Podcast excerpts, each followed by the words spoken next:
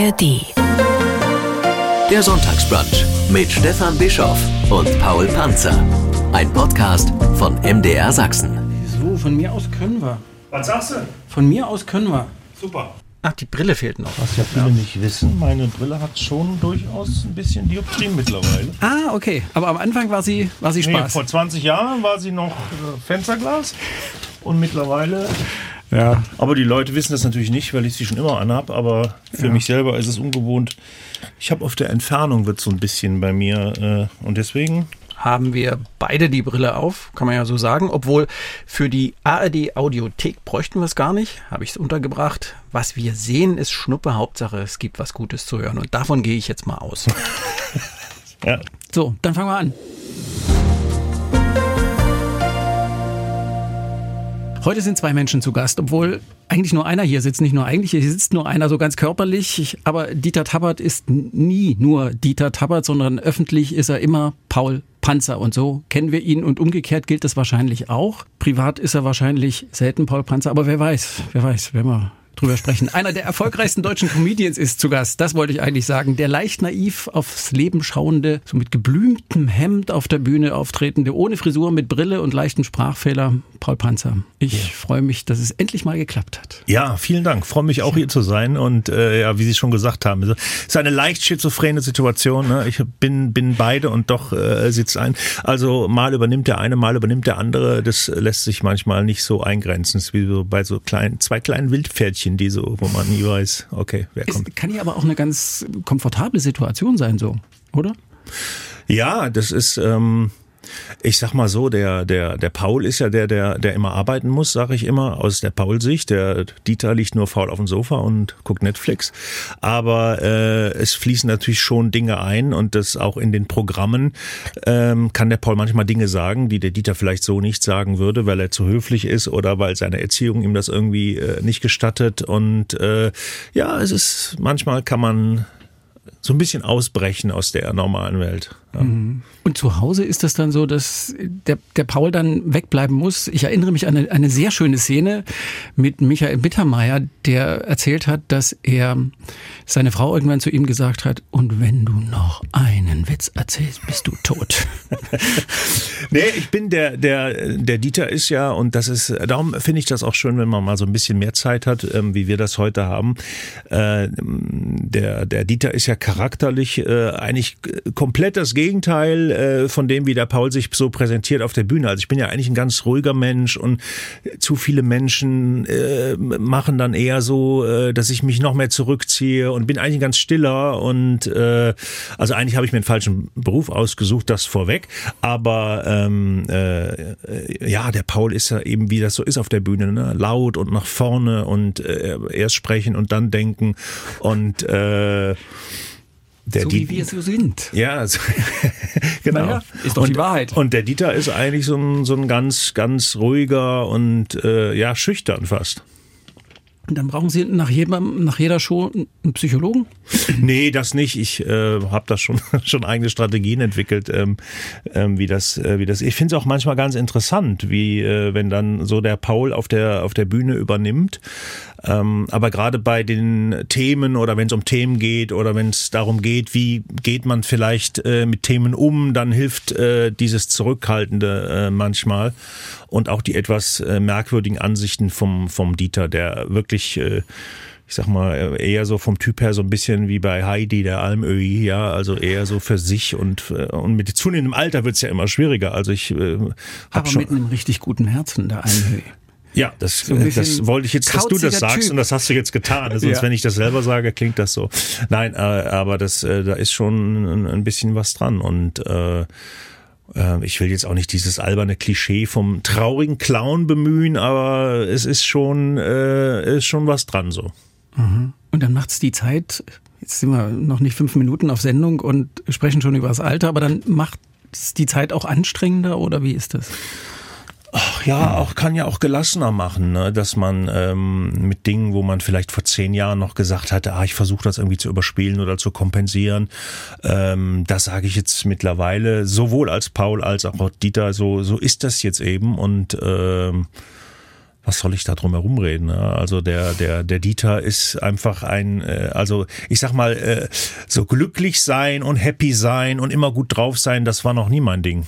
Und äh, ähm, der, umso, umso erstaunlicher ist, dass der Paul genau das eigentlich verkörpert und Ja, irgendwie und dass Leute. wir das auch alle wollen und dass wir das Ja, alles ja. hineinprojizieren in diese genau, Figur. Genau, ja. genau. Und das ist eigentlich, äh, darum finde ich schön, dass ich auch das mal so erzählen kann. Äh, Ja. also ohne zu jammern. Ne? Ich, nicht, dass ich jetzt, äh, ich will jetzt so kein, Nee. äh, kein Mitleid erregen. Ich habe ja hab mich damit wunderbar arrangiert, aber äh, es wäre jetzt falsch zu sagen, äh, so wie beim Michi, äh, wie Sie eben erwähnten, Hm. dass ich jetzt zu Hause ständig rumrenne und das Gefühl habe, ich muss Leute zum Lachen bringen. Also die müssen mich eher animieren und sagen, jetzt sag mal was, ja, weil ich eher so einsilbig bin und äh, Mhm. ja, so ein bisschen äh, der, Brum, der Brumbär, ja. Das äh, so nur so mit mm, Antwort oder Mhm. ja oder dann wieder mein Buch nehme und sag, ja, mach das mal ohne mich. Ist ein Lesemensch. Ja, wenn ich nicht, äh, das ist auch immer so äh, tagesformabhängig. Manchmal ähm, äh, nehme ich ein Buch und merke aber so nach einer halben Seite, das klappt irgendwie nicht. Das habe ich aber auch manchmal bei einer Serie, wenn ich irgendwie eine, eine Serie gucke oder wenn ich einen Film gucke. Da muss ich immer erst überprüfen, so geht das jetzt überhaupt oder kann ich einfach nur auf dem Bett liegen und gegen die Decke gucken. Das ist manchmal auch gut. So, wenn man, wenn man so viele Bühnenshows, wie viel machen Sie pro Jahr? Viele. Ja, also ich, Ausgebucht bis 2025. Ja, das ist ja immer mit diesem Vorlauf, ne, dass man, dass man früh auch sagen muss, das war jetzt schon wieder das Thema, wenn dann die Veranstalter kommen und sagen, ja, und machst du denn nächstes Jahr und können wir dann noch? Und dann die, die sagen ja dann immer, sie müssen die Hallen buchen, weil sonst sind die dann weg und so. Und dann finde ich immer so schwierig, so über die Zukunft äh, erdrückt mich dann auch manchmal so ein bisschen zu sagen, ja klar, 2026 bin ich dann in Hannover oder so. Und, 9. äh, 10. Mai 2025 in Zwickau und in Dresden. ja.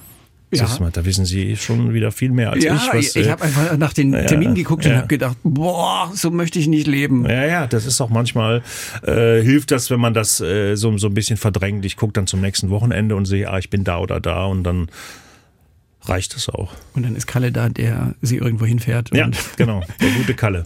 und der sagt dann, wir sind heute in Ja, Magdeburg. ja, das ist so ein bisschen so, ne, mal, heute machen wir da die Käfigtür auf und jetzt lassen wir den Paul raus und mach mal und ähm, ja. Gab es schon mal den Punkt, wo sie dann nicht mehr so richtig wussten, wo, wo bin ich jetzt hier eigentlich?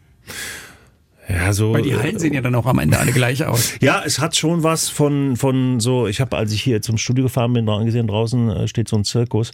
Es hat schon was davon, also dass man so hin und abbauen und äh, auf und abbauen und hin und rein und, und dabei aber dann so ähm, dem aber trotzdem gerecht zu werden, ne? dass man äh, da abends auf Menschen trifft, die äh, sich da vielleicht dann schon wochenlang oder monatelang drauf gefreut haben, dass man das nicht so abtut. Also ich bin da trotzdem voller Demut, aber manchmal äh, auch betriebsblind und da kann es schon mal vorkommen, so, wo sind wir denn morgen? Das ist aber nicht böse gemeint, sondern einfach bringt das mit sich. Ja, Wahrscheinlich wie so ein Arzt, der sagt so, wir, ich habe jetzt 13 Knie heute operiert, äh, wer kommt, kommt noch einer oder kommt noch keiner? So, äh, so, so ein bisschen. Wenn wir dabei sind, dann muss ich nochmal auf diesen Punkt noch ein bisschen drauf rumhacken. Sie machen das, wenn ich das richtig gelesen habe, seit 20 Jahren, seit knapp 20 Jahren als Paul also, Panzer äh, mit Bühnenprogramm. Ja, so, so so über- 19, 20 bisschen- Jahre. bisschen über 20 Über- Jahre. Über 20 Ja, Jahre ja. sogar schon. Ja, ja. Im, was lässt Sie nach so langer Zeit immer wieder losziehen? Warum machen Sie das?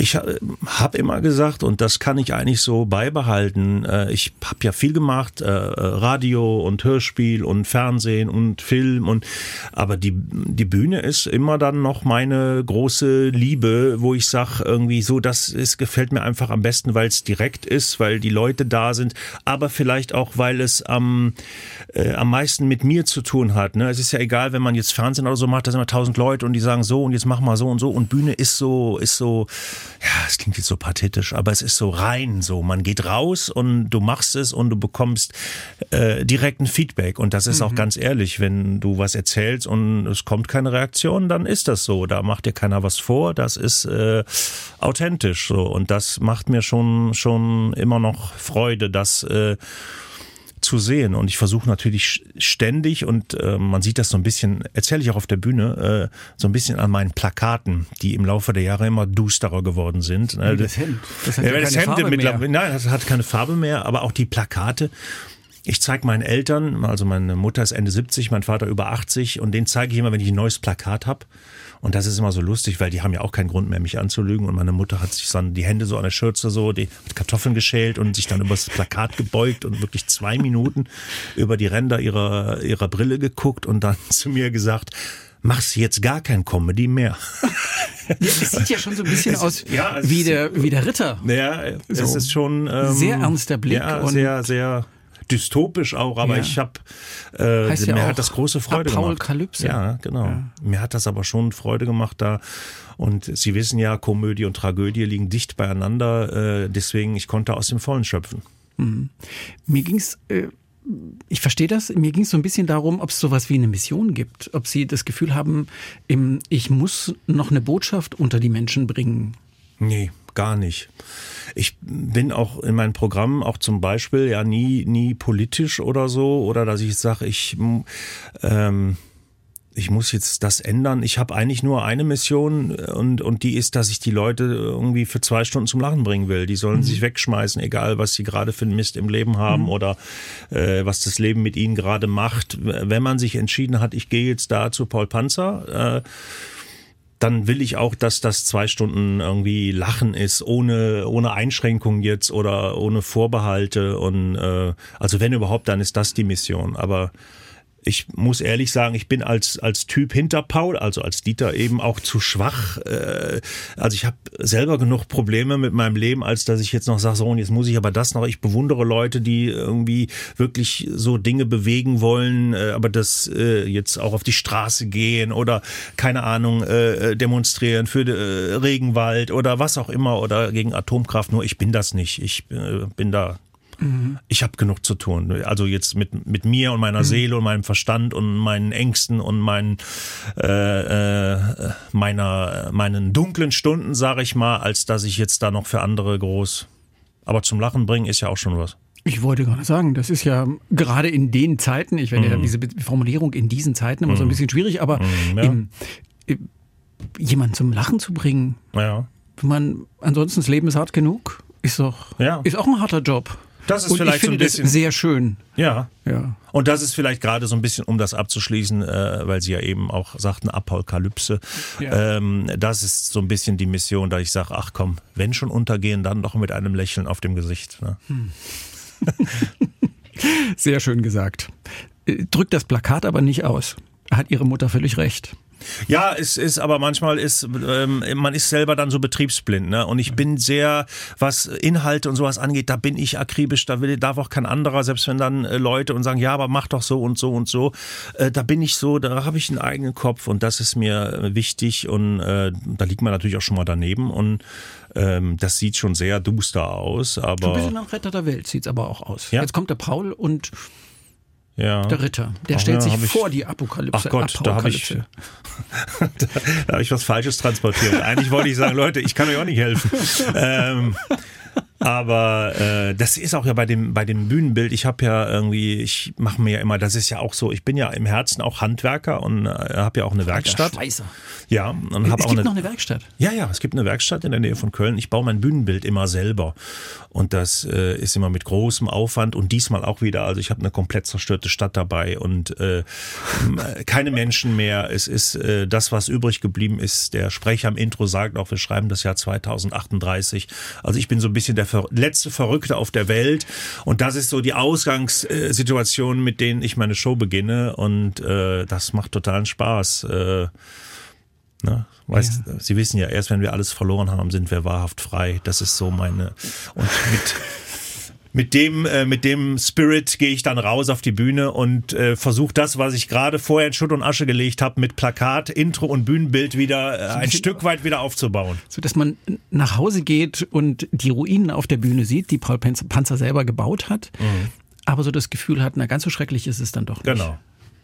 Darf, das ist, also es gibt eine, äh, wenn man so will, eine Entwicklung während des Programms und ich hoffe, dass ich die Leute am Ende dann doch nach Hause schicke und sage ja dann auch äh, tatsächlich, das ist nur eine von vielen möglichen Realitäten. Äh, wir haben ja noch ein bisschen Zeit bis 2038, also und wir Menschen haben ja manchmal äh, immer wieder dann doch gezeigt, ach guck mal, wir kriegen es ja doch irgendwie hin. Mhm, ja.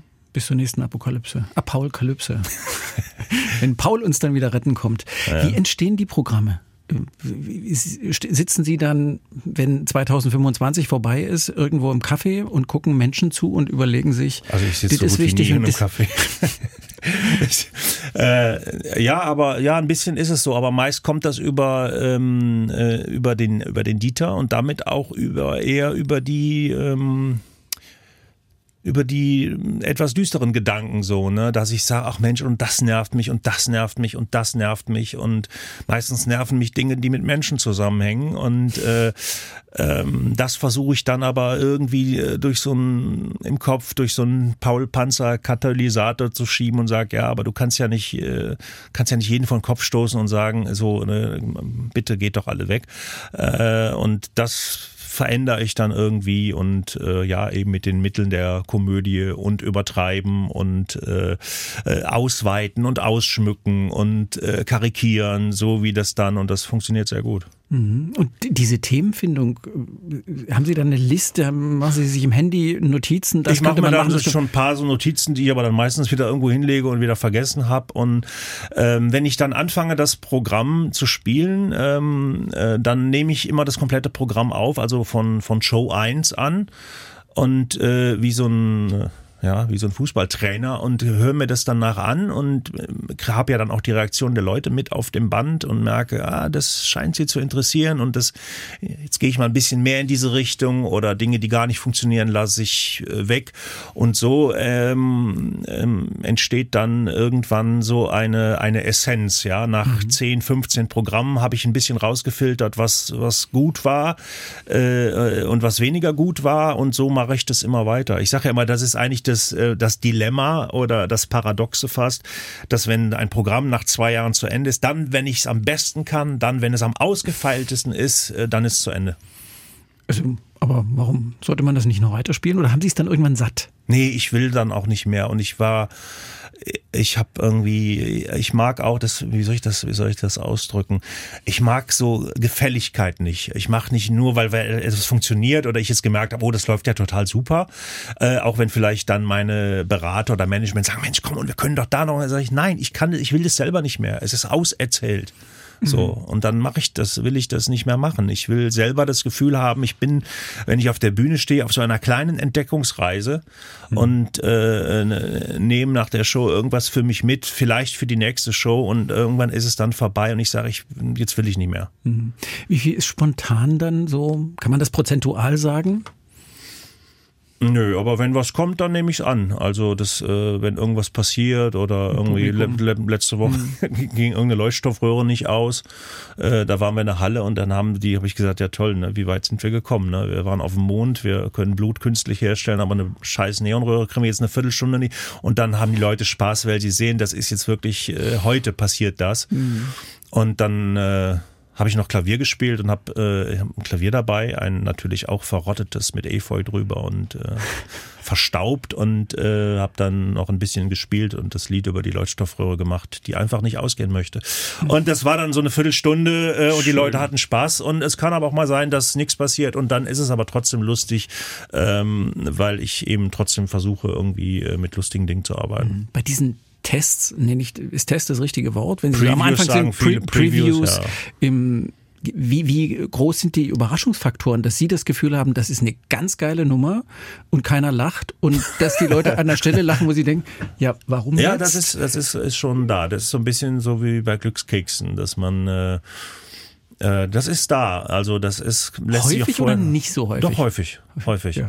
Ich habe ja auch nichts dabei, weil ich noch nicht. Ich habe zwar so ein grobes Thema, ne, aber jetzt nehmen wir das aktuelle Beispiel. Ich weiß, äh, du willst etwas äh, über über die Menschheit erzählen und darüber, dass wir auf keinem guten Weg sind und äh, Apokalypse.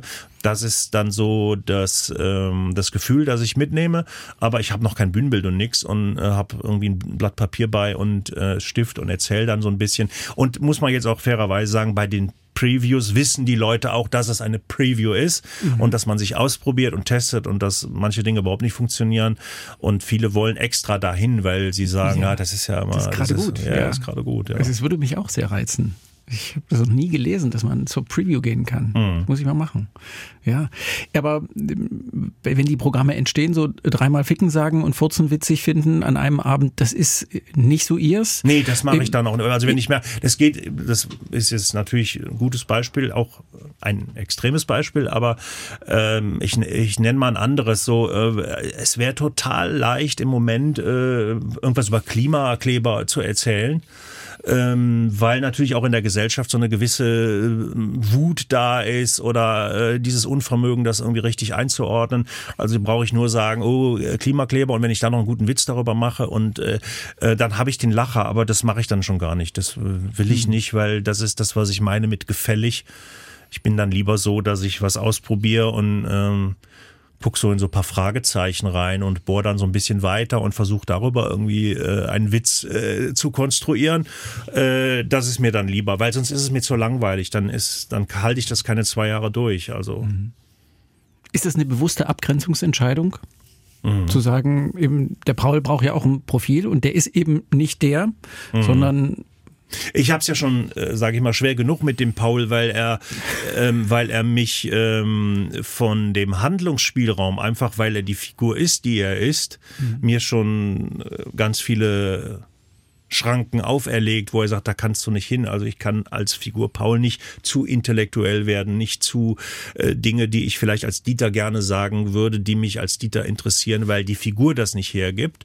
Äh, aber ich will auch nicht in diese andere Richtung gehen und sagen, so, und jetzt rede ich aber über die Klimakleber und jetzt rede ich über äh, Diversität und äh, äh, so, das schneide ich vielleicht mal an und merke, oh, das funktioniert und dann lasse ich es aber auch schon wieder. Das ist mir dann. Hm. Einfach nicht wichtig genug. War der Dieter eine ganz bewusste Entscheidung? Das klingt ja auch so ein bisschen wie Karriereberater hat gesagt, du musst immer das Gleiche machen, du musst wiedererkennbar sein, du musst was ganz Eindeutiges haben das hat ja auch funktioniert, mehr als 20 Jahre lang. Das muss man mhm. ja mal sagen. Das, ich habe erst gedacht, der Mann hat Betriebswirtschaft studiert, der weiß, wie es geht. Ich glaube, ich habe am Anfang war das so ein, so ein, ja, vielleicht dann auch ein, ein Kalkül mit dem Team, so dass man hat und sagt, okay, und man konstruiert was. Aber ich habe gemerkt und ähm, im Laufe der Jahre. Und da war ich vielleicht ein bisschen den Leuten voraus, die mir gesagt haben, du musst aber immer weiter das machen, du musst immer weiter das bunte Hemd anhaben, du musst immer weiter diese Brille, du musst immer weiter diesen Sprachfehler. Und da habe ich mich mal gegen gewehrt und habe gesagt, nein, ich, das Einzige, was ich muss, ist qualitativ, inhaltlich weiterarbeiten, nicht stagnieren die Leute müssen sehen, dass das nicht, äh, und deswegen ist der Paul heute ganz anders als vor 20 Jahren.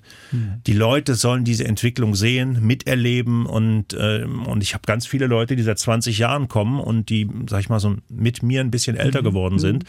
Äh, und ich glaube, es hat nur deshalb funktioniert, weil der Paul sich weiterentwickelt, auch äh, ähm, mit Opfern, also auch mit Dingen, äh, Dinge opfern, äh, wo dann vielleicht andere denken, ja, aber damit gibst du was weg, wo man äh, den Paul immer mit erkannt hat. Sie mhm. sehen ja heute, wie wenig Sprachfehler noch da ist. Genau, wieder Sprachfehler. Das, ja. das Hemd ist nicht mehr bunt. Hemd ist nicht mehr bunt und früher wäre ja so, da hätte ich ja so, das, das ist der Paul, der hätte auch so ein Interview gegeben. Und wenn ich das jetzt heute mache, dann denke ich. Äh, ich habe mich ehrlich gesagt ein bisschen gefürchtet davor. Ja, ja, nein. Weil ich gedacht habe. Ja, ist doch schön, dann sind lässt, sie ja auch lässt, an, lässt ein Stückchen, Ja, total. Lässt ein Stückchen locker oder. Nee, nee, das ist mit, er, da, das mache ich. Macht er nur den. Nee, nee, das will, will ich einfach auch dann nicht mehr. Und äh, ja, das Paul-Gerippe ist noch da und aber die, oder die, die damals angelegten Charaktereigenschaften, die sind noch da. Und die, ja, dass der Paul ist so ein bisschen der kleine Mann, ja, der sich aufregt über alles und auch mal Dinge sagt, die man vielleicht nicht sagen sollte und die er aber aus seiner, äh, was seinen Horizont angeht, beschränkten Weise dann auch mal sagen kann. Aber jetzt noch mit irgendwelchen äußerlichen Merkmalen und noch immer die Hose, die Hochwasser hat und irgendwie orangene Socken und so, das ist äh, furchtbar, wirklich. aber das Hemd ist ja schon auch wiedererkennbar. Es ist geblümt, es ist jetzt schwarz-weiß, aber ja, ja. Da, da, da gab es wirklich Diskussionen, ja. weil ich gesagt habe, auf dem äh, Plakat habe ich nur noch ein Blümchen, ein schwarz-weiß Blümchen Halstuch an. Mhm. Ja. Und mhm. das fand ich schon so. Und dann haben wir gesagt, ja, aber bitte zieh. Ich sag, nein, ich, was, ja, was willst du denn anziehen? Ich sag, keine Ahnung, am liebsten T-Shirt mit Löchern drin. Nein, bitte. Und das war jetzt so, äh, so ein Kompromiss. Ja, ich habe das Hemd noch an und aber keine Ahnung, ich habe wahrscheinlich auch Angst, dass sich irgendwann diese Blumen auf meine Haut abfärben und dann bleiben die da und die sind so wie tätowiert. Mhm. Im übertragenen Sinne. Mhm. Die in die Seele geritzt. Ja, äh, genau. Sowas. Äh. Gibt es auch als Merch. Ja, und selbst das nicht mehr oder nicht mehr we weniger, auch das ist, ich, man, also Sie sprechen hier Themen an, das ist mein Management, die, die drehen eh schon durch, ne. Ich will so, ich, ich, wir haben es echt schwer mit mir, also weil ich natürlich auch alles mache, so entgegen dem, wie man es eigentlich macht und dass es die Hemden gab im Merch und ich habe gesagt, ich will auch nicht mehr, dass wir sie verkaufen. Ich will es einfach, ich will einfach, äh, ich, wir haben auch unser Merchandise total ausgedünnt, ja. Mhm weil wir da aus meiner Sicht, ich bin so ein Konsum, ich hasse Konsum. Und das war auch sowas, ja, aber Merch und das ist doch gut und die Leute wollen das. Und da habe ich immer Diskussionen, weil ich sag irgendwie, lass uns doch den Leuten irgendwie keinen Müll verkaufen und jetzt das noch und noch ein Quietscheentchen und noch hier. Und da führe ich immer irgendwie rege Diskussionen. Jetzt haben wir so total eingeschränkt. Mhm. Es gibt noch ein Schlüsselband und noch eine Tasse und ein T-Shirt zum aktuellen Programm. Aber mehr gibt's nicht mehr, weil ich gesagt habe, nee, ich kann doch nicht auf die Bühne gehen, was ich zum Teil tue und über Globalisierung spreche und dass uns das nicht überall gut getan hat und dass wir diesen ganzen Dreck aus China kaufen kaufen und Temu und äh, was weiß ich nicht was und diesen ganzen Müll, den wir eigentlich überhaupt nicht brauchen. Und da, das meine ich wirklich. Also das meint der Dieter mhm. und das habe ich auch dem mhm. Paul mitgegeben in seinem Programm. Und dann auf der anderen Seite hätte ich aber dann einen Merchandise-Stand, wo, wo es diesen ganzen Dreck gibt, den ich vorher, das passt ja nicht zusammen. Mhm. Das klingt wirklich ein bisschen nach Apokalypse. Und ja, nach auch für mich persönlich. ja, die Demontage sozusagen. Die Demontage, ja. ja ich habe so beim Lesen, hat, das Programm hat ja auch noch einen Untertitel, mhm. jede Reise geht dann mal zu Ende. Mhm. ich gedacht, okay, 2025 wird er wahrscheinlich einen Paul be beerdigen. Wie ja, auch immer er das dann tun wird. Ja, das ist auch ein nicht so weit hergeholter Gedanke. Ursprünglich war der, der Untertitel, also jede Reise geht einmal zu Ende, auf äh, uns Menschen bezogen. Mhm. Also so im, als ganz große Überschrift nach Apokalypse, ähm, Wissenschaft, also man sieht natürlich als Mensch selber das alles sehr emotional, aber wissenschaftlich oder evolutionstechnisch betrachtet wäre das ja ein logischer Schluss, ja, dass ich sage, jede Reise geht einmal zu Ende, das betrifft eben auch uns Menschen. Und so war das so ein bisschen gedacht, dass das nachher, äh, und das spreche ich mich öfter Leute drauf, ah nein, und das heißt das jetzt, du hörst auf und so. Ich sag, frag mich nicht so oft, sonst bringst du mich auf Gedanken. Ja, das, äh, ich habe es ehrlich gestanden erst im Zug begriffen. Mhm. Ich habe die ganze Zeit es so gelesen, wie mhm. der will jetzt aufhören. Mhm. Also jedenfalls als Paul will er ja, aufhören. Und wer weiß, was er dann macht. Ja. So. Und dann dachte ich, na Quatsch, Apokalypse, jede Reise geht einmal zu Ende. Das ist mhm. der Untergang, so meint er mhm. das. Das ja, ist alles, nimm's nicht so ernst. Aber es ist äh, in der Tat äh, eine gewisse Doppeldeutigkeit, äh, die sich nicht verleugnen lässt. Ja. Diese Figur stammt noch aus ihrer Radiozeit. Mhm. Sie haben mehr als 800 Scherzanrufe gehabt. Ich mhm. glaube, dieses mhm. Ding mit der Katze fürs China-Restaurant, das genau. ist das, ja. Was alle, was alle im Ohr mhm. haben und mhm. kennen. Mhm. Im dann gab es acht Kinoprogramme. Sie haben zweimal einen deutschen Comedy-Preis gekriegt. Sie haben äh, bei sechs Filmen mitgewirkt. Im, was war, wann war, hatten Sie das Gefühl, der Paul ist es und nicht irgendwas anderes? Ach. Nee, keine Ahnung, das ist eine gute Frage. Ich habe ja glaube ja gar nicht, dass es der Paul ist, sondern ist der Paul ist eben jetzt schon so lange da. Ja ähm, dass es natürlich auch schwerfällt, irgendwie zu sagen, äh, ich habe aber bei dem Thema Film und, und Fernsehen und so, äh, das war immer der Paul, aber auch gemerkt und deswegen mache ich das jetzt auch kaum noch.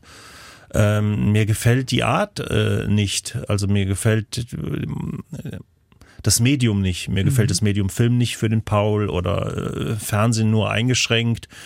Äh, eigentlich will ich das auch alles gar nicht mehr. Ne? Also ähm, das, was wirklich geblieben ist, für mich ist so die Bühne, wo ich wirklich großen Spaß habe und, äh, und ähm, keine Ahnung, ich weiß auch nicht, was nach dem Paul kommt. Äh,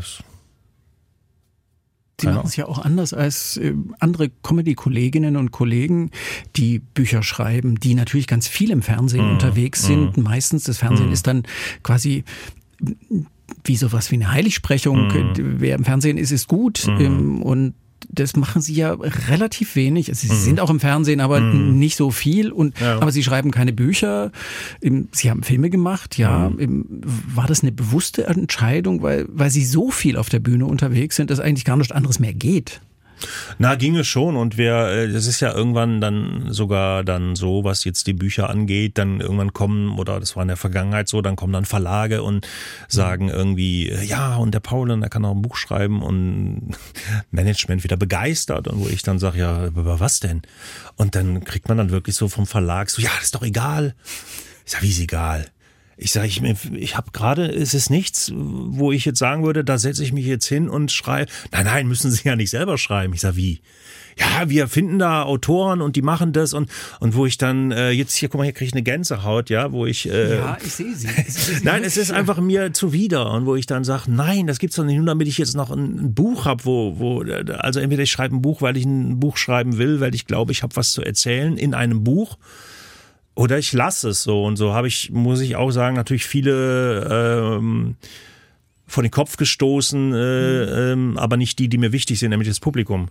Aber schon Leute, die äh, natürlich versuchen, mir auch strategisch zu helfen, mhm. äh, die aber dann gelernt haben, dem ist nicht zu helfen. Also ich bin ein ganz furchtbarer, was das angeht, ganz furchtbarer Geschäftsmann, glaube ich. Oder also das, äh, das Thema hätte man in der Vergangenheit auch viel mehr ausschlachten können, aber ähm, wie gesagt, ich glaube jetzt nicht, dass es mir da jetzt besser ging. Ich hätte dann vielleicht ein mhm. paar Euro mehr auf dem Konto, aber äh, dass ich jetzt hier sitzen würde und sagen würde, das war jetzt eine richtig gute Entscheidung, dieses Buch zu machen, bin ich mir mit äh, angrenzender äh, Sicherheit, äh, Wahrscheinlichkeit sicher, dass das nicht so wäre. Hm. Und dann wäre es vielleicht auch schneller vorbei gewesen. Ja, möglicherweise. Und das ist und das und das Medium für für Paul Panzer ist äh, ähm, einfach die Bühne und nicht Film und nicht Fernsehen und nicht Musical. Paul Panzer, das Musical. Also, Wer weiß. ich mir schon auch vorstellen.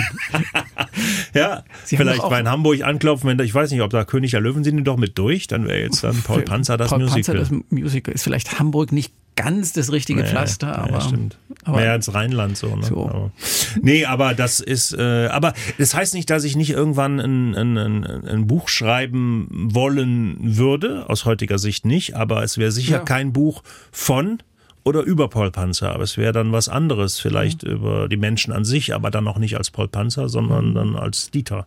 Ja. Weil sie Und das wird dann wahrscheinlich keiner lesen, weil das ist ja dann oft die Krux, ne? Dann ist äh, die, die Bücher mit guten sagen. Gedanken, ja, es ist äh, wir Menschen ja. halt. Ja. Wir, wir Menschen halt. Ja. ja, aber wir, es klingt so, als hätten sie viele Pläne, die aber noch nicht so richtig konkret sind. So offen, offen sein. Mhm. Sage niemals viele, nie. Ja, viele lose Enden. Viele lose Enden. Und sie haben doch aber schon, es wirkt auch so ein bisschen, das drücke jetzt hier meinen Eindruck aus, so ein bisschen als hätten sie immer so eine, so eine Unsicherheit mit sich rumgetragen, aber sie haben einen unfassbaren Erfolg mit dem, was sie da tun. Sie, mhm. ähm, sie haben äh, Ich begrüße Sie zur Marke gemacht. Mhm. Ich sage, hä? Mhm. Ja, ähm, wie macht man das? Das weiß ich auch nicht, ne? Das ist manchmal Panzer verselbstständigen sich die Dinge ja, aber ich sehe das auch nicht als äh, ähm, und das ist nicht kokettiert als eine Leistung an. Ja? Also es ist, aber es hilft natürlich schon, wenn Dinge gut sind inhaltlich. Mhm. Das kann schon dann ähm, weitergetragen werden. Ja, aber dass ich jetzt da irgendwie aktiv, weil ich so ein brillanter Stratege bin oder so, daran hat das sicher nicht gelegen. Mhm. Also ich bin auch eigentlich, was das angeht, äh, ziemlich faul und äh, glaube immer noch zu wenig zu machen und hab dann manchmal jetzt Thema Bücher, dann gucke ich so zu anderen rüber und zu Kollegen und denke, das ist der Wahnsinn und das und hier noch ein Buch und da, äh, dann denke ich mal, hey, Wahnsinn, wann machen die das mal? Wann haben die ihre 14 Stunden Schlaf, die ich manchmal gefühlt brauche? Mhm. Ähm, aber es ist auch da kommt jetzt so mit der Altersmilde äh, auch mir selbst gegenüber, dass ich sage, ja, weniger ist dann manchmal doch mehr. Kommt mit 52 schon die Altersmilde? Ja, bei mir auf jeden Fall. Also ich äh, fühle mich auch äh, ähm, deutlich älter als ich als ich bin. Also so was äh, was Gedanken angeht, was mein mich immer begleitender Schwermut angeht, ähm, das macht schon äh, ähm, gedanklich manchmal älter, als man ist. Ja. Man sieht es ihnen nicht an. Nee, das, ja. vielen Dank. So, ja. Die Haare sind lichter geworden. Die Haare sind lichter geworden, ja. Aber das war's dann auch. Sowas, ja. also älter werden, wenn wir jetzt schon mal dabei sind, eben macht ja auch freier. Eben, man muss nicht mehr so viel, zumal mhm. wenn man, wenn man so eine Figur so ausgespielt hat mhm. und auch irgendwie mit der Gewissheit äh, auf die Bühne gehen kann oder durchs mhm. Leben gehen kann. Mhm. Ich hab's drauf. Eben, wofür wollen Sie diese Freiheit nutzen? Oder nutzen Sie sie? Ich glaube nicht. Das ist ja auch Teil des Gedankenprozesses dann manchmal so auf der Bühne, ne? dass ich immer, wir leben immer in diesem, ah, ich müsste mal, ich sollte mal, ach, das wäre doch toll, wenn ich mal.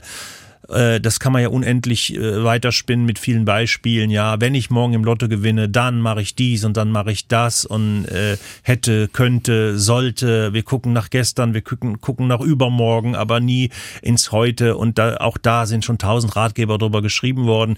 Aber die Gedanken sind natürlich richtig, aber dann stoße ich genau wie viele andere äh, Menschen dann wieder an die persönlichen Grenzen, die das einfach nicht, äh, nicht zum richtigen Moment machen. Ja? Ich ich habe ähm, keine Ahnung. Ich, ich kann einfach nur weitermachen.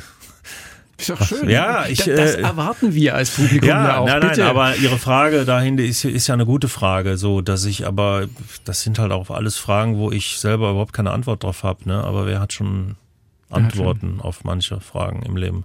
Ich stelle ja diese Fragen auch, weil ich selber keine Antwort habe. Und manchmal sitzt hier jemand, der eine, Der hilft dann. Der hilft dann. Ja, also das ist für mich ja schwer therapeutisch. nee, das ist gar kein Quatsch. Das ja, ist wirklich so, dass ich denke, ach, ja, es gibt so Sätze, die schreibe ich mir dann auf und denke, kluger Mann, der Panzer. Manchmal kriegt man ja auch Antworten auf Fragen, die man gar nicht gestellt hat. Ja. Möchten Sie gerne eine Frage gestellt haben, weil Sie eine Antwort haben?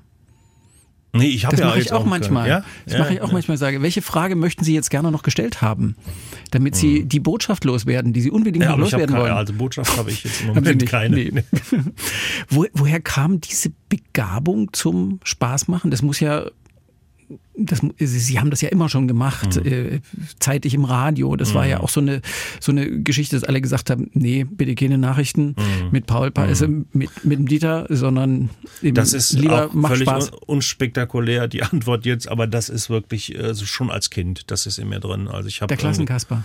Ja, genau, und auch weit davor. Also ich habe äh, weiß ich nicht, wir haben vor zwei Jahren haben wir mal, ähm, habe ich für meine Eltern, äh, die hatten so tausend Super 8 Filme, habe die dann mal so umkopieren lassen auf DVD und dann haben Sehr wir die klug. geguckt, na, also nach wirklich, äh, nach, nach 40 Jahren und da war ich schon als Sechsjähriger, ne, der äh, mit diesem etwas leicht schneller gedrehten äh, äh, Super 8 Look dann auf DVD, wie ich rumgekaspert bin und mein Vater dann aber auch im Bild so sauer mich von der Straße gezogen hat, weil Autos kamen und ich dann da rumgealbert bin und so. Das war, äh, ähm, also heute würde man sagen, ganz klar äh, ADHS. Äh. Aber damals dachtest du einfach, äh, der Junge hat sie nicht mehr alle. Und äh, ähm, das, aber das, so war ich schon immer. Ne? Das ist aber auch äh, einfach dieses Quatsch machen und vielleicht auch äh, aus einer tieferen psychologischen Haltung heraus dieses ich will so geliebt werden und deswegen will ich, dass die Leute lachen und unterhalte jetzt die Leute um mich herum, ob das jetzt nur zwei, drei Leute auf Super 8 sind oder irgendwie äh, 12.000 äh, in irgendeiner Arena. Ähm, also wenn man das äh, so ein bisschen psychologisch ergründen will, könnte das durchaus äh, da eine Komponente sein, die da mitspielt. Ne? Dieses äh, hab mich lieb, ja, weil ich bin, ich bring dich zum Lachen. Ja. Mhm. Hat natürlich auch wieder was Trauriges, wenn ich jetzt mich das so sagen höre und ja. Man kann sie lieb haben. Tja, durch, äh, durchaus, ja, aber ich. Ist schon schön. ja, aber äh? ich, ich gucke, denke jetzt gerade so an ihre Eltern. Äh, ja. Die hatten es nicht immer leicht. Nein, nein, überhaupt nicht. Ein also wirklich, Kind. Wirklich, ja, total. Und okay. zur Schule kommen und das wieder gemacht und hier Feueralarm ausgelöst und da gemacht und Ach so, äh, richtig so scheiß auch. Ja, so richtig, auch richtig blöde Sachen. Und dann aber das selbst noch dann im Alter, als ich, äh, haben wir letztens auch nochmal Geschichten erzählt, äh, dann, äh, als ich äh, in Köln studiert habe, ähm, das ist ja auch schon ewig her, so, dann habe ich so mit äh, 19, 20 bis 24 in Köln gelebt und dann auch da studiert und so und jedes Wochenende mit den Kumpels weg und auch da immer unterhalten, immer performt und auch ganz schräge Sachen gemacht. Ich weiß nicht, ob das verjährt ist mittlerweile. Ich hab, wir sind dann nachts mal zurück und dann stand so ein Markierungsfahrzeug, dann waren die da so Streifen auf die Ja. Und dann wussten die Freunde natürlich damals schon, die haben mich immer gekriegt mit, das machst du nie, das traust du dich nicht. Und dann bin ich da rein, der Schlüssel steckt und bin mit dem Ding abgehauen und habe aber äh, nicht gemerkt, dass dieses weiße Streifending da noch an ist. dann der Kölner Südstadt so weiß und ach, mit Polizei und dann abgehauen und dann war ich zu Hause und hatte Schiss und dachte Scheiße und dann merkte ich, ich habe mein Portemonnaie noch vergessen und da habe ich, wenn ich das in den Wagen habe liegen lassen und ach, also alles sowas und immer war, es war immer so ein, ach Mann, ich mache auch nichts mehr, immer so, lieber Gott, hilf mir jetzt noch mal und dann ich mach's auch nicht mehr. Das war echt Das offenbar wilde, geholfen. wilde Zeiten, ja, ja. Das Beten. ja. Es ist im Rheinland, Rheinland ja durchaus ein übliches Verfahren. Einfach mal so ein bisschen über die Stränge schlagen, aber man kann es ja wieder dann- wegbeten. Genau, aber beißen. auch, auch nur dann, nur dann beten, wenn es Ärger. Also bei mir war das so. Ja. Aber eben die, die ursprüngliche Frage war ja so ein bisschen, gab es so, eine- so eine familiäre Vorbelastung, gab es einen lustigen Opa oder sowas? Manchmal gibt es sowas ja, dass das, das in der Familie einfach immer schon so war. Aber nee, Nee, nee. Also wenn, wenn überhaupt meine Mutter hatte, so durchaus so, äh, äh, mit der mich als Kind dann zumindest auch immer mehr ähm, verbunden hat als so mit meinem Vater. Mein Vater war immer eher so der Strenge. Mein Vater ist richtig äh, Handwerker auch, ja, Schmied. Und äh, richtig streng immer und früher dieses, äh, ja, und arbeite viel und dann bringt das was und ne, Häuschen bauen und Baumpflanzen und so wie die. Und meine Mutter war da schon immer so ein bisschen mehr Freigeist und äh, ähm, aber jetzt so, dass ich jetzt, keine Ahnung, einen Clown beim Zirkus in der Verwandtschaft hatte oder so, das war nicht.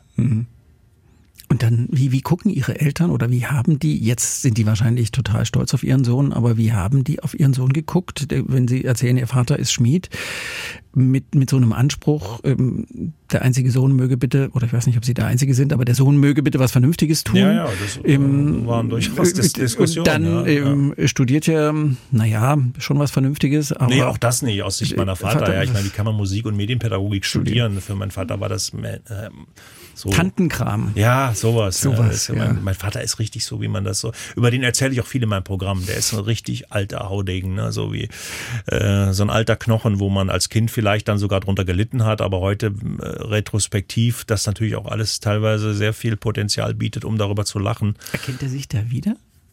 Ihr Ja, Vater, doch schon, doch schon. Ich bin manchmal, wenn ich irgendwie so, Hat keine? Ahnung, ja, der Ja. hat dann, der lacht dann, wenn ich dann, oder der sieht mich dann irgendwo, wenn ich, keine Ahnung, in einer, in einer NDR-Talkshow sitze oder in einer anderen Talkshow und darüber rede, dann äh, sagt meine Mutter wieder, oh, Papa hat wieder kaum Luft gekriegt, äh, kriegt dann so einen roten Kopf und sitzt dann zu Hause vorm Fernseher. Äh, das ist ja schon so ein bisschen eine späte Rache für mich und auch äh, äh, eine Freude. Und ihre Frau und ihr Sohn, die ja in dem Programm auch als Frau und Sohn vorkommen, aber weiß das, ich nicht. Nee, das ist aber so weit weg So in weit den Erzählungen, dass die, Ja. glaube ich, äh, das jetzt nicht Sie reflektieren müssen und das sagen. nicht abnehmen lassen. Nein, nein, das ist, äh, das wäre äh, abstrus und traurig, wenn das wirklich dann in der Realität. Ähm, nee, nee, das ist nicht so. Das war ja auch die Familie von Paul, also Hilde und, und Sohn Bolle und Tochter so Saska, äh, war ja immer so gedacht, so die, oder das, was man früher dachte, so die Idealfamilie, Mann, Frau, äh, Tochter und Sohn.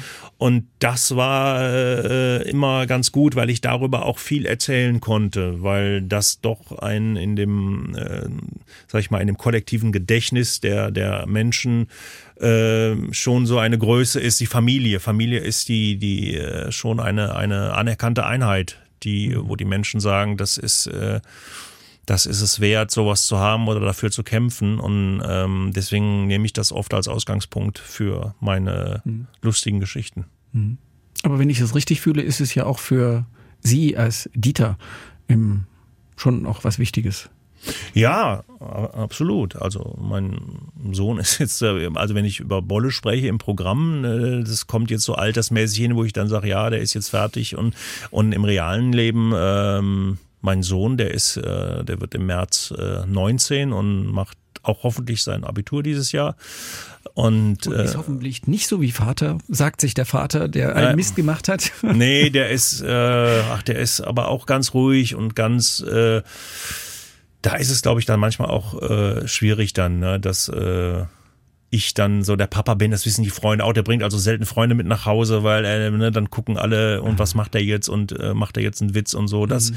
ist also immer nicht nur positiv. Äh, und äh, aber das ist ähm, mein Sohn, das war schon immer so eine, wirklich, wenn nicht die große Freude in meinem Leben, wo ich gesagt habe, ach, das ist, das ist, da hast du was Gutes gemacht. So. Schön. Ja. Und aus dem Alter, wo Eltern prinzipiell peinlich sind, ist er ja jetzt auch raus. Ja, wobei ich da doch, doch durchaus noch schon Material liefern könnte, was ihm peinlich ist. Äh, ähm, aber äh, dadurch, dass ich da ja auch im Programm viel drüber spreche und ein gewisses Verständnis habe, auch ein Verständnis für die Jugend ja. äh, und weiß, wie die so ticken und was die so machen und wie die so sprechen, äh, ähm, kompensiert das wieder so ein bisschen die Peinlichkeit. Also der war jetzt auch mit, äh, ich habe letztes Jahr in Köln gespielt, ähm, in der Köln Arena. Da waren dann auch irgendwie 14.000 Leute und da war er so mit sieben, acht Kumpels da und äh, da war er dann auch schon so, dass er dann gelacht hat, weil er sich natürlich da so ein bisschen wiedererkannt hat und die Freunde ihn dann aufgezogen haben und da war dann haben wir uns ein bisschen kannst du dann mit 19 auch drüber stehen oder ja, mit 18. Ja, genau, ja genau. das geht dann schon. Das ist doch wunderbar. Hat dieses Promi-Dasein ihr Leben irgendwie grundsätzlich verändert? Ich, auch das ist eher was, wo ich sage, dass wenn ich das, äh, wenn das wegbleiben könnte und ich nur die Bühne hätte, dann würde ich das gerne, hätte ich das gerne so, ne? Hm. Äh, aber, aber wer Arenen voll machen will, ja, das ist immer so. Ich meine, aber ich, sein. Ja, ja, nein, nein. Ich bin ja auch, äh, wie, wie gesagt, äh, ähm, da dankbar, aber ich wüsste jetzt nicht, wie, wie mir das jetzt äh, als Mensch weiterhilft. Hm. So, dass ich, es ist jetzt, keine Ahnung. Außerdem, was ist überhaupt, was ist ein Promi? Ja? Das ist ja auch schon mal eine Frage.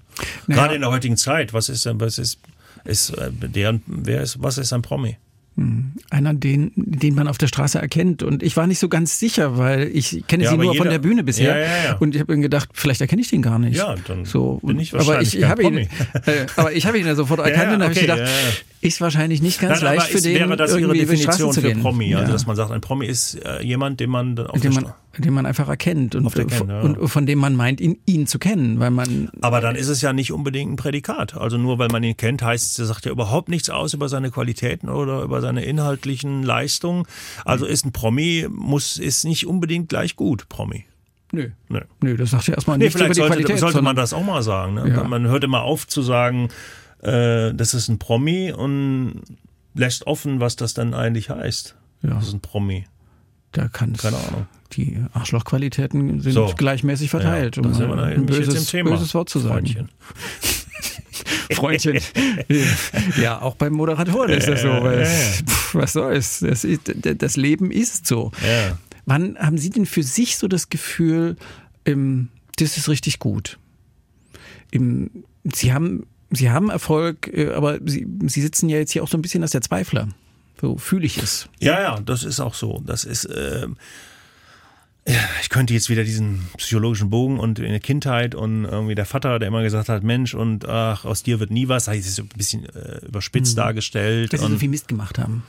Ja, aber auch weil die, die, die erwarteten Leistungen oder das, was man damals äh, von einem, äh, ich war ein schlechter Schüler, ich bin mal gerade so ja, durchgekommen, Minimalist, der Weg des geringsten Widerstands. Aber Sie haben ein Abi gemacht, Sie haben es zum ja, Studium aber, geschafft. aber erstmal auch nicht, ja. Ich habe, äh, mein, äh, mein erster Schulabschluss war Hauptschulabschluss. Hm. Das war, und dann noch nicht mal mit, äh, mit, ähm, Fachoberschulreife, sondern einfach nur Hauptschulabschluss.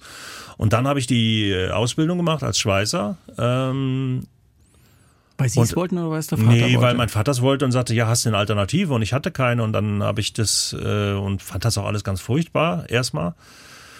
Und daraus resultierend habe ich dann gemerkt, nee, das ist, äh, ach, blöde, ich muss echt mehr leisten, um da rauszukommen. Und dann habe ich ähm, zuerst die mittlere Reife nachgemacht und dann auf dem Abendgymnasium das äh, äh, Abitur nachgemacht.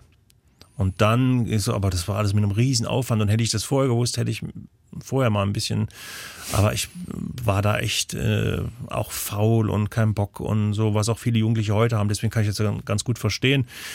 Ähm, wie leicht es ist zu sagen, ja, ich, ich werde lieber YouTuber, ja, dann scheiß drauf, brauche ich kein, brauche ich kein Abi oder so. Ich werde einfach oder gehe auf TikTok oder ich, keine Ahnung, filme fünfmal am Tag mein Essen. Äh, das, ähm, was war die Frage? Ich habe die Frage vergessen. Im, die, die, die Frage war die, was sie, also im Hintergrund lag die Frage, was sie eigentlich vorhatten im Leben. Ach so. Also, als ich Kind war, wollte ich immer Tierforscher werden, so wie Heinz Sielmann oder Dr. Cimek. Äh, Das ist ja dann irgendwie gründlich schiefgegangen. Das ist ja, weil das, ich meine, das war ja so das Nächste. Ne? Sag äh, zur damaligen Zeit, sag mal deinen Eltern, äh, ich werde Tierforscher. Ne? Dann wirst, kriegst du direkt einen Termin beim Psychologen, den es damals auch noch nicht gab. Ähm, naja, naja, schon, aber äh, Tierforscher ja ist ja, jetzt kein, ist ja 80er jetzt kein, ist ja jetzt kein Beruf, wo man sagt, so, da muss ich mich da und da bewerben. Äh, das, äh, das, ne, wenn du so Chimek, das sind ja keine Ahnung, wie man das, weiß ich heute noch nicht, wie man das werden würde wollen. Heute würde man sagen, ich nehme eine Kamera, reiß dahin und und und mach das. Auf jeden Fall, äh, also Tiere Biologie studieren wäre ja erstmal nicht ganz falsch gewesen zum Beispiel. für sowas. Ja, das stimmt. Aber Kurzer Tipp. Ja, ja. Vom Klugscheißer. Entschuldigung. ich werde das mal nachgucken. Ich glaube nicht, dass der Chimek, dass der nee. Chimek Biologe war und der doch- auch nicht. Das ist und, doch, die Biografien sind doch alle wie, wie ja, ihre. eben, weil alles das so Leben aller, Quereinsteiger und schräg und alles. Ja, und weil das Leben voller, voller Zufälle ist. Genau, und mein Zufall war dann jetzt eben, ähm, dass dann, vielleicht ist es aber auch manchmal das, was äh, von einem selber oder das größte Talent, äh, das man hat, nach außen dringt. Vielleicht ist dann auch das, wo das Leben dann sagt, komm, und in diese Richtung gestatte ich ihm jetzt äh, irgendwie durchzukommen. Und vielleicht ist der Wunsch, Leute zum Lachen zu bringen, dann am Ende doch noch mal größer als, ähm, keine Ahnung, Galapagos-Elefantenschildkröten zu filmen. Obwohl ich das auch schön fände und mir toll vorstelle. Aber Sie sind 52, da kann noch viel kommen. Ja, ich weiß nicht. Das Biologie, Biologiestudium wahrscheinlich nicht mehr. Nee, da weiß ich, habe ich mittlerweile auch jetzt wirklich so viel äh, Überblick, ähm, dass ich glaube, dass äh, das schafft ja auch nur eine Grundlage, ja. Es ist sehr viel Mathematik, sehr viel Statistik, Biologie. Ist nicht die Biologie, die man so, na, ihre Tochter ist ja Ärztin, das ist ja Das ist schon speziell. Medizin studieren spe- und später Arzt sein, das sind ja Welten. Ne? Das ist, äh, ich habe auch ein paar Freunde, die Mediziner sind, die wir kriegen immer nur so die Grundlagen. Am Ende äh, jeder ist dann Ist doch viel mal, Learning by Doing. Ja, ja. Das erstaunt mich auch. jeder ist am Ende doch wieder seines Glückes Schmied, um nochmal einen Abreißkalenderspruch hier Herrlich. in die Runde Herrlich. zu schmeißen. Haben Sie noch einen? Ach, ich habe ganz viele. Ich liebe so Sprüche. Das ist, äh, weil äh, in jedem Spruch da immer so ein Körnchen Wahrheit äh, Ja. drin ist und Sonst hätten Sie sich nicht so gehalten. Ja. Ja, ja. Ich versuche das zu vermeiden, äh, auf äh, sowas zu benutzen, aber ich, äh, also wirklich ähm, äh, literaturhistorisch betrachtet, finde ich sowas total faszinierend. So Sprüche, das habe ich auch Mhm. zu Hause irgendwie ich vor Jahren mal angelegt, so einen Ordner mit so Sachen, die ich einfach toll fand. Ja. Dann ist doch das, das, das Buch von Paul Panzer von, oder von Dieter wird das Buch mit den Aphorismen. Ja, wäre aber wieder gefällig. Wäre wahrscheinlich. gefällig wär, ist Mist. Naja, gefällig ist doof. Das ist, äh, ich, wenn es, äh, wenn es nicht wehtut, dahin zu kommen, dann ist es nix. Vielleicht habe ich auch das von meinem Vater, das immer sagt, so, das Man, muss sich, man muss sich ein bisschen quälen. man muss ihn ein bisschen quälen, ne? Ja. Was quält Sie? Ich, keine Ahnung, alles, das Leben. Ja. So. Aber wenn Sie auf der Bühne sind, hat man immer das Gefühl von großer Leichtigkeit. Der kommt da raus und Mhm. Erzählt lauter Mist mit Zahn und es, erzählt lauter Mist, ist falsch. Mhm. Nein, nein, ich weiß, ich er, das tut schon- so, ja, er, er, würde, er, er, tut so, als würde er Mist erzählen, äh, man lacht sich tot und Mhm. nimmt trotzdem eine Botschaft mit. Ich glaube, damit hab äh, ähm, erstmal danke äh, fürs Kompliment. Das ist auch, glaube ich, die, ähm, das war eben so eine Frage von Ihnen. Das ist so eine kleine, wenn ich das sagen darf, so eine kleine Nische, die ich mir damit erarbeitet habe, dieses äh, auf den zweiten Blick. Ich hatte, nachdem ich damals dieses Radio gemacht habe und dann auf die Bühne bin, am Anfang, am Anfang war es einfach, weil die Leute mich aus dem Radio kannten. Und dann wurde es aber ganz, ganz schwer, weil viele gesagt haben, ja, im Radio ist das mal ganz witzig, drei Minuten sich den Mist anzuhören, aber was will der da zwei Stunden erzählen? Und dann war es total schwierig, Leute zu kriegen dafür. Ähm, und aber ich glaube, mittlerweile habe ich mir eben das so ein bisschen qualitativ erarbeitet, äh, dieses auf den zweiten Blick, ja. Wie bei Inspector Columbo. So, ne, dass man erstmal denkt, wenn man den sieht, pff, der, löst den, Fall doch, der löst den Fall doch nie. Ja, was will der mir erzählen? Und dann aber nach hinten raus. Bam. Und sowas finde ich viel schöner. So äh, auf den zweiten Blick. Weil dann ist man, äh, wenn du es dann schaffst, die Leute äh, dazu zu kriegen, dass sie selber aus freien Stücken entscheiden, boah, das ist aber lustig und das ist aber geil. Dann haben sie es sicher nicht getan, weil, weil ich so eine Bella Figura mache als äh, gut aussehender äh, Komiker, der, sondern da steht so ein, so ein Blödmann mit Brille und nicht gekämmt. Also Der George Clooney, der Comedy. Ah, das, das ist doch, glaube ich, auch eine Selbstbeschreibung, wenn ich das richtig in das, Erinnerung Dieter Nuhr ist es. Das ist, ach so, das, das Dieter geben Nuhr Sie ist jetzt weiter, dieses ja, Kompliment. Ja, ja. Nein, okay. nein, der Dieter Nuhr hat, ich habe das irgendwann mal gelesen über den Dieter, den ich sehr mag. Ähm, äh, da habe ich irgendwann mal über ihn das Zitat gelesen, der, der George Clooney der Comedy. Und es stimmt natürlich, der Dieter sieht großartig aus, muss ich ehrlich sagen. Ich bin ein bisschen neidisch, weil ich, wenn ich in den Hallen bin, hängen ja immer die Plakate von den Kollegen. Und wenn der Dieter nur da drauf ist, dann denke ich immer, Mann, Dieter, wie machst du das nur? Aber der verrät seine die- Tricks nix. Dann lassen wir doch einfach die Nachnamen weg. Der Dieter sieht großartig aus. Das war doch jetzt schon sehr schön. Stimmt, stimmt. Ja, der Dieter ist schon ein toller Typ. Der Dieter ist schon ein toller, toller Typ. Eben, weil wir bei dem, bei dem Naturforscher waren oder bei einem, beim Tierforscher, gibt es einen Plan B? Also für irgendwann Für mich. Tschüss Paul, Tschüss Paul. Und dann? Keine Ahnung, echt. Echt keine Ahnung. Ja, die Frage ist ja, muss es einen Plan geben oder ist ein Plan auch schon äh, zu sagen, ich versuche jetzt einfach gut durchzukommen bis zum Ende? Aber also me mental, äh, emotional, als Mensch, das irgendwie.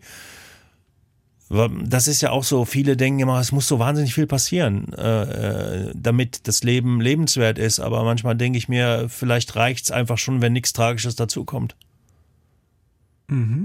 Na, dann sind wir wieder bei diesem weniger ist mehr. Und das haben wir auch so ein bisschen, das sage ich auch in meinem Programm, dass wir das so ein bisschen verloren haben, ne? dass wir Getriebene sind, alle. Durch, äh, auch durch die ganzen medialen, wir leben ja im Informationszeitalter. Ständig wird verglichen, Instagram, was hat der, was macht der, wieso geht's dem besser, wieso das, wenn ich irgendwo was kaufen will, ich brauche irgendwie, keine Ahnung, äh, eine neue Hose, dann äh, habe ich plötzlich tausend Möglichkeiten, eine neue Hose zu kriegen und danach habe ich aber wieder das Gefühl, ach, war es die richtige Hose, hätte ich vielleicht diese Hose, so und das ist alles, das macht uns alles so, glaube ich, so wahnsinnig latent unglücklich, dieses. Und äh, ich bin kein Freund von früher war alles besser, weil ich auf der anderen Seite ähm, dann denke, so, ne, Entwicklung gehört eben dazu, aber das ist nicht so verkehrt, wie das äh, früher manchmal war, so, dass man damit beschäftigt ist, zu gucken, so, und jetzt mache ich das, und jetzt schäle ich Kartoffeln, und jetzt gehe ich auf den Hof und hole frisches Wasser, und so kriegt man ja auch einen Tag rum, aber mit weniger, weniger emotionalem Stress, weniger Vergleichen, weniger, wieso hat der das, wieso hat er dieses Auto, wieso hat er die Frau, wieso macht so, weißt du, der hat ein Pferd, der hat das, und ich habe nur das, und mein Hund ist kleiner als sein Hund, und äh, ach, da werde ich jetzt wird mir schon wieder schwindelig, wenn ich darüber spreche. Aber Sie können das ja auf der Bühne quasi auch so ein bisschen therapeutisch von sich arbeiten und dann doch, das macht doch wahrscheinlich auch frei. Ja, das, das stimmt. Das, so deswegen mache ich es auch. Also das ist irgendwie, äh, ich will da nicht als äh, Moralapostel, so das äh, darf man bitte nicht äh, fehlinterpretieren. Also dafür bin ich, äh, ich habe wahrscheinlich im Kopf viel mehr Probleme als die meisten Menschen, die da sitzen. Und ähm, Deshalb können Sie ja auch so gut erzählen davon. ja, ja, wahrscheinlich. Ja. Wenn man sich das ausdenkt, man könnte sich das ja nicht ausdenken. ja. So. Und die meisten Sachen erzähle ich ja gar nicht. Also, Ich versuche ja noch irgendwie im Rahmen zu bleiben, sonst äh, würde man mich einsperren oder keine Ahnung. ja. Ich, ich habe so, so, eine, so ein paar Stichpunkte mir aufgeschrieben und dachte, der hat so eine Sehnsucht nach Stille. Da kommen irgendwann mal Wetterstation auf der Arktis, Schäfer wäre schön, im, noch irgendwas Drittes, was ich jetzt gerade nicht. Kloster. Im, ist, ist Ja, also Stille das- eine äh, Sehnsucht? Ja, das ist aber, wir dürfen aber eben die Sehnsucht nicht damit verwechseln, dann mit der Realität. Und die Frage ist, ob die Sehnsucht äh, tatsächlich ähm, die Realität abbildet, so wie sie dann wäre. In meiner Fantasie ist das bestimmt total toll. Also im Kloster und gerade dort, wo nicht gesprochen wird und äh, kann keine mir Ahnung. Das, vorstellen. Ja, mir, ich kann mir gut vorstellen, kann ich es mir gut und da einfach sein und irgendwie freitags die große Treppe, Treppe wischen oder Töpfe schrubben oder im Garten. Aber wenn es dann so wäre, kann es aber auch sein, äh, dass das total furchtbar wäre. Das ist aber auch so einer meiner Dinge, die ich immer mit mir rumtrage. Immer da, wo ich bin, bin ich falsch. Haben Sie dieses Gefühl? Ja, das, ja. Ja. Aber doch wahrscheinlich nicht, wenn Sie dann heute Abend auf die Bühne gehen. Nee, das nicht. Das sind aber ja nur zwei Stunden. Und danach, äh, was dann schon wieder, ne? dann geht das Leben ja weiter, also der Rest ja. davon. Ne? Ähm, also getrieben trifft es ganz gut, ne? Dieses ständig, äh, ich weiß gar nicht von wem getrieben, aber also dieses hm. Der Dieter Wie, treibt einen Paul, der Paul treibt einen ja, Dieter. Ja, der ist, das treibt alle die anderen an, ne? Und irgendwie. Und dann, ich muss mal einen Schluck trinken, Entschuldigung. Kein Problem. Das gehört ja dazu. Mm. Ich sag den Leuten aber jetzt nicht, was sie da gerade trinken. Das ist äh, Wasser. Nee, das ist ein Whisky Sauer. Da ist da oben so eine. Ja. Nee, ein Martini ist es. Geschüttelt. Das ist schön, im Radio kann man so einfach so Sachen erzählen und sagen, ja, ja. der Moderator trinkt gerade einen Martini. Why not? Ja, das aber das ist, ist doch das Schöne. Das ist da bei Radio. Deswegen fand ich Radio immer noch mal einer der faszinierenden Dinge, weil das wirklich dieses Kino im Kopf, ich weiß gar nicht, wer den Begriff geprägt hat. Ja. glaube ich, ein Buch zu von irgendeiner Radiomoderatorin, egal. Ähm, aber das ist ja wirklich so. Das ist, äh, dann lässt man den Leuten noch Freiraum, sich da noch was dazwischen. Und das ist ja der Nachteil an diesen äh, Reels, ja das mhm. ist fertig. Das wird nur konsumiert. Das hältst du ja. in der Hand, sagst, ach komm, Zack. noch ein paar, Sonne geht auf, Sonne geht unter. Du merkst gar nicht, dass du den ganzen Tag damit, sag ich meinem Sohn immer, ne, der, den muss ich dann fünfmal erinnern, sage ich, aber wir wollten doch so, ja, ja, gleich, ja, ja, gleich, ja, ja, gleich, ja, ja, gleich. Und ich sage, nee, jetzt brauchen wir auch nicht mehr, jetzt ist dunkel. Mhm. Ach so, ja, ja, mhm. okay. So, dass äh, wir merken gar nicht, was wir da äh, mit an Lebenszeit verschwenden. Ne? Und das kriegen wir sogar noch am Ende der Woche gezeigt. So ihre Bildschirmzeit ja, aber ich finde das ja sehr hilfreich. Wenn ich da über eine bestimmte Zeit über ja, aber das, denke ich mal, ja, aber diese Mahnung, Leben, dieser, dieser mahnende Gedanke, dieser Anzeiger der Bildschirmzeit reicht ja nur fünf, sechs, sieben Sekunden, dann ist sie weg und dann denkt man, oh, jetzt muss ich aber weniger gucken und dann sitzt man da und hat das Ding schon wieder in der Hand. Ja. Was ist denn die emotionale Wahrheit hinter Paul Panzer, hinter dieser Bühnenfigur? Ohne die ja Erfolg nicht geht. Wenn, wenn das irgendwie ein, ein ausgedachtes Kunstprodukt wäre, dann, wird das nicht dann würde das nicht funktionieren. Ich glaube, die, die emotionale Wahrheit dahinter. Ich finde den Gedanken schön, dass da ein schräger Typ ist, der irgendwie äh, Dinge erzählt und Weisheiten, in Anführungszeichen Weisheiten von sich gibt äh, und alles auf eine ganz schräge Art und alles lustig und die Leute schmeißen sich weg vor Lachen, aber dass das Ganze gespeist ist aus einer aus meiner Sicht großen Wahrheit, aber auch aus einer großen Schwermut heraus. Und äh, das finde ich, äh, das finde ich das Schöne daran, dass aus etwas, äh, ich übertreibe jetzt, aus etwas Traurigem aus mhm. einer traurigen Haltung, aus einem vielleicht äh, oft traurigen oder ähm, schwermütigen Menschen heraus, äh, aber plötzlich etwas äh, Lustiges wird und etwas Offenes und etwas Hoffnungsvolles. Äh, das finde ich irgendwie eine schöne Metamorphose, um mal auf die Biologie zurückzukommen und zu sagen, irgendwie, das, das ist doch eine schöne Umwandlung. So. Mhm aber funktioniert eben nur so, wie Sie auch sagen, äh, hm. wenn das wenn ist einfach ehrlich gemeint und da ja. ist jetzt auch, wenn ich weiß ja, wie das oft ist und in Interviews wird ja auch so sagen, so viele, unglaublich viele Leute immer die Sachen, wo man denkt, oh, und das stellt mich jetzt aber gut dar und das macht mich jetzt aber total sympathisch, also dieses Kokettieren und ähm, das ist mir echt scheißegal. Ich sag das jetzt einfach so, wie es ist, auch wenn das jetzt zufälligerweise gut ist. Hm. Ne? Ja, erlebe ich hier äh, am Mikrofon ja häufig genug. Dieses ja, ja. Überlegen, was kommt jetzt gut, ja, wie, muss ich das so. Ich sage aber auch, und das ist, kann ich einfach nicht, nicht leugnen, dass ich, äh, ähm, ich bin mit den Menschen, und damit meine ich wirklich die, äh, die Spezies, äh, nicht im Reinen. Ne? Also äh, so, deswegen, um mal jetzt auch mal Leute so, die jetzt sagen, was sagt der da? Äh, das ist auch eine Wahrheit, ne? Dass ich sage. Apokalypse. Ja, Apokalypse. Ja es ist schon viel, ähm, wir machen schon, wir sind schon auch äh, dumm und äh, gemein und böse und schlecht und also ich auch, ja, ich bin ja auch von dieser Spezies. Aber ähm, da bin ich, ähm, jetzt kommt wieder der Tierforscher, Mensch, das sind ja alles hier Querverweise. Ähm, deswegen bin ich so, ich liebe Tiere so, ne? Ich bin so ein großer, wir haben ja auch Hunde und äh, wir haben auch ein, ein Pferd und äh, mhm. Was für Hunde haben Sie? Ja, so mehrere Hunde, die sind aus dem äh, aus dem Tierschutz. Also die haben wir, der letzte jetzt, der Wally, der ist vor einem Jahr, der war in so einer Tötungsstation in Rumänien. Und äh, da haben wir den über so einen Verein äh, dann zu uns geholt. Und das ist so, ach, das ist einfach schön so, ne? Jetzt nicht nur, weil die nicht reden, sondern auch, weil sie so äh, vom Wesen her einfach so. Und das ist, äh, mhm. Ja, das kommt vielleicht der Tierforscher wieder durch, ne? So ein bisschen. Aber wenn Sie solche Hunde haben, können Sie sich nicht, haben Sie nicht irgendeine Lieblingsrasse? Weil nee, dann, das ist, nee, nee. Mm. Hm.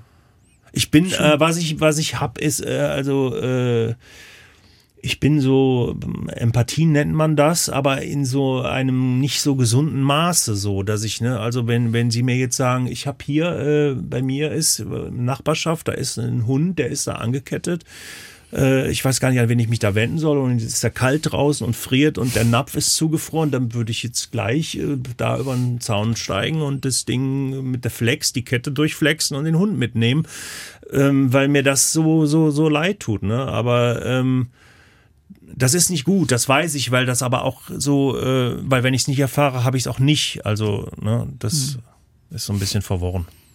Hm. Nee, es war jetzt überhaupt nicht verworren. Es war nur der, der Punkt, dass ich schon wieder gedacht habe, ähm, ich müsste jetzt mal aufstehen und müsste den mal drücken. So. Ja. Das hätte ich jetzt nicht so das erwartet. So eigentlich genau. paradox, ne? Genau das will ich ja nicht. ich mach's ja Sie jetzt auch, auch nicht. Okay, gut.